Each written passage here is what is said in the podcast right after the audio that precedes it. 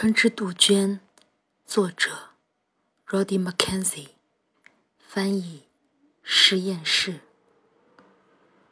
又一春，绿色炮口就地发出信号，年生植物在边界地区引爆，视网膜野蛮的埋伏，散布变成冒险，避开鲜花的骑射与绚丽的弹片，红之盛。